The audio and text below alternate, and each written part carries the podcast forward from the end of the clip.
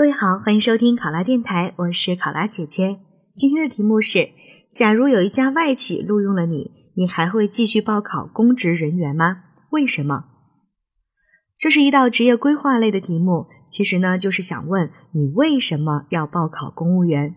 那我们在答题的过程当中，其实主要就是要选说一下我们报考公务员的原因。让考官知道我不是一时冲动来报考公务员的，即使有外企录用了我，我也仍然会选择报考国家公职人员。那么现在考生开始答题。假如像题目所说的有一家外企录用我，我仍然会选择报考公务员。我会做出这样的选择是基于以下的原因：第一，我之所以会选择报考公职人员，是因为我的专业比较对口。能够将自己的专业知识运用到自己的工作岗位当中去，实现理论与实践的结合。这不仅有利于个人能力的发挥，也帮助我把工作做得更出色。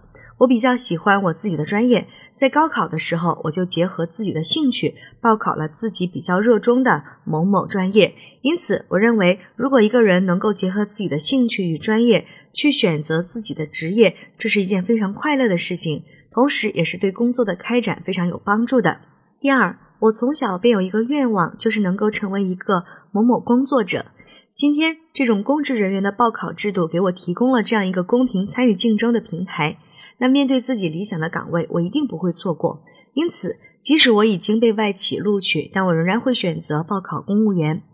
也许考官会问：那你为什么还要选择去外企面试呢？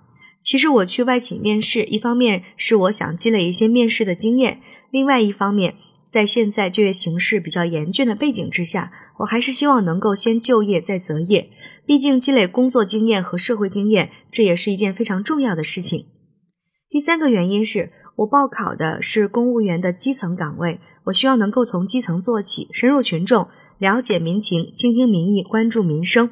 从根本上去帮助人民解决一些实际的问题，我相信在这个过程当中，我也能够体会到帮助他人的快乐，更会实现自己的使命与职责，真正实现我的个人价值。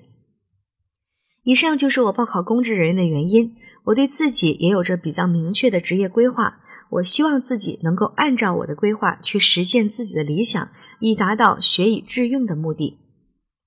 考生答题完毕。想要获取本题思维导图及更多公考信息，请关注“考拉公考”微信公众号。我是考拉姐姐，我们下期再见。